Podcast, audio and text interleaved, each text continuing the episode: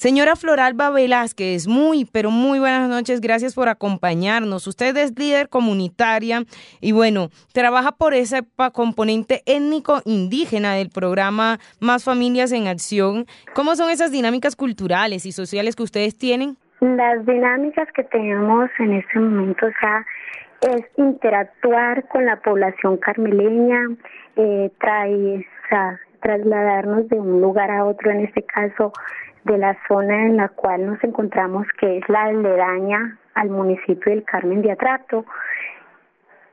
Es mutuo compartir ideas, saber un poco más del mundo mestizo, tanto afro como mestizo, es algo nuevo, es bonito porque hemos aprendido mucho como ellos han aprendido de nosotros, hemos adquirido culturas de ellos como ellos han adquirido culturas de nosotros. En este caso, las culturas que se han hemos adquirido así que está adoptando el pueblo es por conservar la naturaleza, ponerle mucho más atención a todas estas cosas.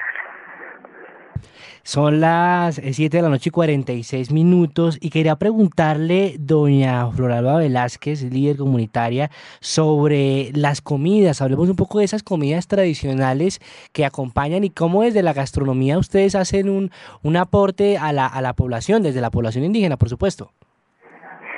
Bueno, en cuanto a la gastronomía, se cultiva mucho el maíz, el plátano, hay un, diferentes plátanos como el primitivo, que es uno pequeño, que le dicen a el plátano hartón, está incluido entre las comidas.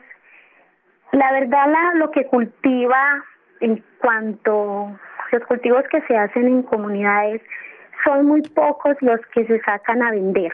O sea, no hay en cuanto a eso, pero es de cuando van, digamos, los carmeleños hacia recorriendo la vía Quibdó-Medellín hacia abajo, ellos van sacando, los indígenas sacan a las carreteras lo que es la piña, la yuca, el plátano, entonces ellos van comprando eso. Vamos a saludar también a la señora Virgelina Tobón, quien hace parte de la alcaldía del Carmen de Atrato y bueno, es el enlace municipal de víctimas de este territorio. Señora Virgelina Tobón, gracias por acompañarnos. Tenemos representación también de la población indígena importante en el Carmen de Atrato y quisiera iniciar preguntándole cómo es el gentilicio, carmeleños o carmeleñas. Buenas noches. Claro que sí, muy buenas noches. Eh, gracias a ustedes por la invitación. El gentilicio es carmeleños. Es carmeleños. Y bueno, los carmeleños han estado pasando por una situación delicada en, torno a lo que tiene que ver con la seguridad, con los temas de violencia y de conflicto armado en este territorio. ¿Qué avances se tienen hasta el momento en esta situación, sobre todo con el tratamiento a las víctimas? Eh, pues podemos decir que en este momento hemos tenido grandes avances eh, si consideramos que en este momento gran parte de nuestro territorio se encuentra con conceptos de seguridad viables y sostenibles dentro de las áreas que en determinado momento fueron sitio de acción de accionar de grupos armados al margen de la ley eh, que desplazaron a toda nuestra población y que causaron pues el caos general en la región en este momento todas las regiones están tratando como de recuperar eh, su cotidianidad, sus tradiciones, sus usos y costumbres dentro de las veredas que en algún momento se quedaron totalmente abandonadas.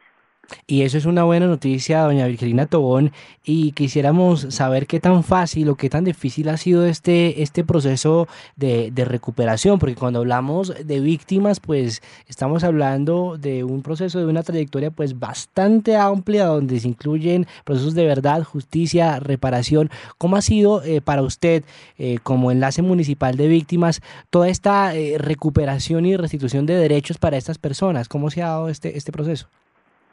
Eh, pues yo diría que ese proceso ha avanzado de una manera lenta porque no ha sido una tarea fácil ni de días en el municipio, pero ya avanzamos en procesos como la reparación colectiva de una de nuestras veredas que fue la principal, eh, el principal centro como de la violencia en, la, en las épocas en las que fue más, más marcado el conflicto dentro de nuestro territorio.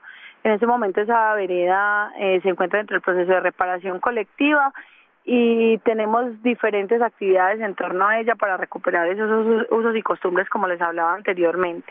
De otro lado, ya nos encontramos también a partir del año 2015 en el proceso de reparación colectiva de otra gran zona del territorio, incluidas las comunidades indígenas que se encuentran dentro de nuestro municipio.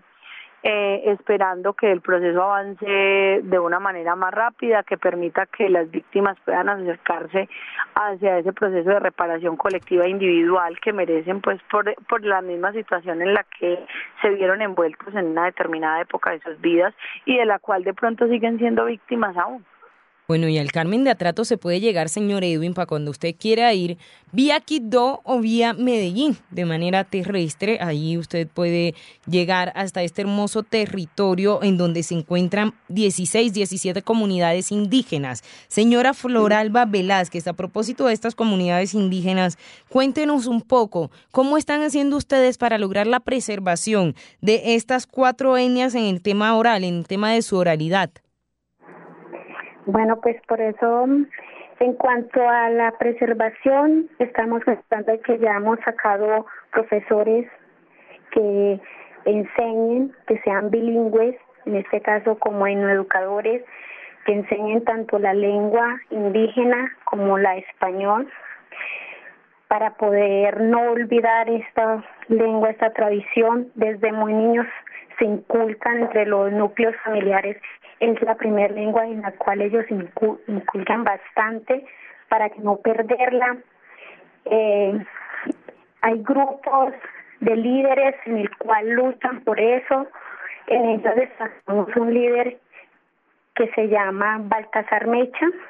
Sí, el señor, el maestro Baltasar está en Cali, ¿no? En este, en Quito, perdón, en este momento. Sí, fue uno de los profesores, o es uno de los pilotos, digamos, en este caso, que ha luchado mucho por eso, en caso fue mi profesor también de lengua. Eh, por eso se están creando los colegios indígenas en el cual inculcan mucho esto para poder no perderla. Es algo muy dinámico para poder conservar dicha lengua. Importante esa profesionalización que nos menciona la señora Floralba. En la parte de la economía, señora Virgelina Tobón, ¿cómo es el sustento económico que tienen los carme, carmeños? Perdón, me, me, me corrige allí. ¿El gentilicio? Señora Virgelina. Señora Virgelina. Sí, los carmeleños. Los carmeleños, ok. Eh, me comenta un poco usted cuál es la situación y el sustento económico, de qué manera lo tienen los carmeleños y carmeleñas. Bueno, el sustento económico del municipio del Carmen de Atrato se basa básicamente en la, en la, agricultura y en la ganadería. Esa es la principal actividad que se desarrolla, aunque también se encuentran procesos de minería eh, nuestro municipio cuenta con, un, creo que es la única mina de cobre existente actualmente en el país. Eh, genera que genera también gran número de empleos, pero básicamente la agricultura y la ganadería son el motor de la región. Por allí nos mencionaban un poco el plátano, señor Edwin, es fuente de El Carmen de Atrato. Pues agradecerle a la señora Virgelina Tobón, quien trabaja en la alcaldía del Carmen de Atrato, y a la maestra Floralba Velázquez. Muchas gracias, señora Floralba, por haber estado con nosotros en Afrocolombia. Eh, muchísimas gracias a ustedes por brindarnos este apoyo para, para que conozcan los demás un poco de nuestro pueblo. Señora Virgelina, un abrazo para usted y a todos los carmeleños. Muchas gracias a ustedes por el espacio y como ya lo dijo Floralba, eh, de permitirnos mostrarle a todo el país eh, esta región rica en cultura y en tradición.